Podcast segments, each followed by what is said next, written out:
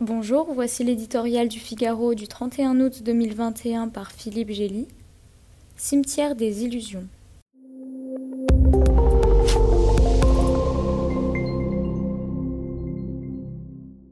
Lorsque le dernier avion militaire américain aura décollé de Kaboul, l'Afghanistan ne redeviendra pas ce pays lointain et hors du temps, cimetière d'empire pour lequel se passionnait une poignée d'écrivains aventuriers.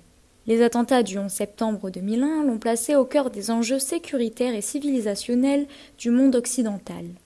Il y restera, concentrant les mêmes périls qu'il y a vingt ans.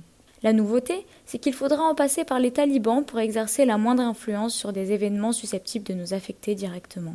La France et le Royaume-Uni en font déjà l'expérience avec leur proposition d'instaurer une zone sécurisée pour continuer d'exfiltrer les Afghans oubliés lors du retrait en supposant qu'elle obtienne un feu vert russe et chinois à l'ONU et finisse par voir le jour, cette voie de passage restera à la merci des talibans qui n'y céderont pas leur souveraineté.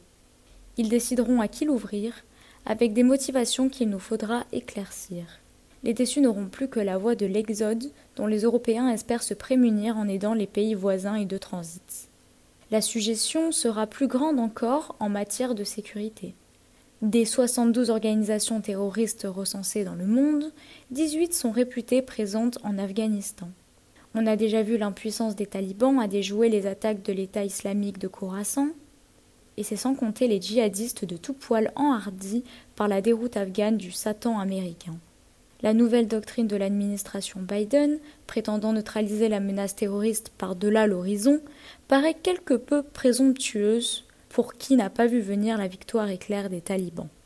Devant ces périls, qu'espérer d'un dialogue avec le nouveau pouvoir à Kaboul?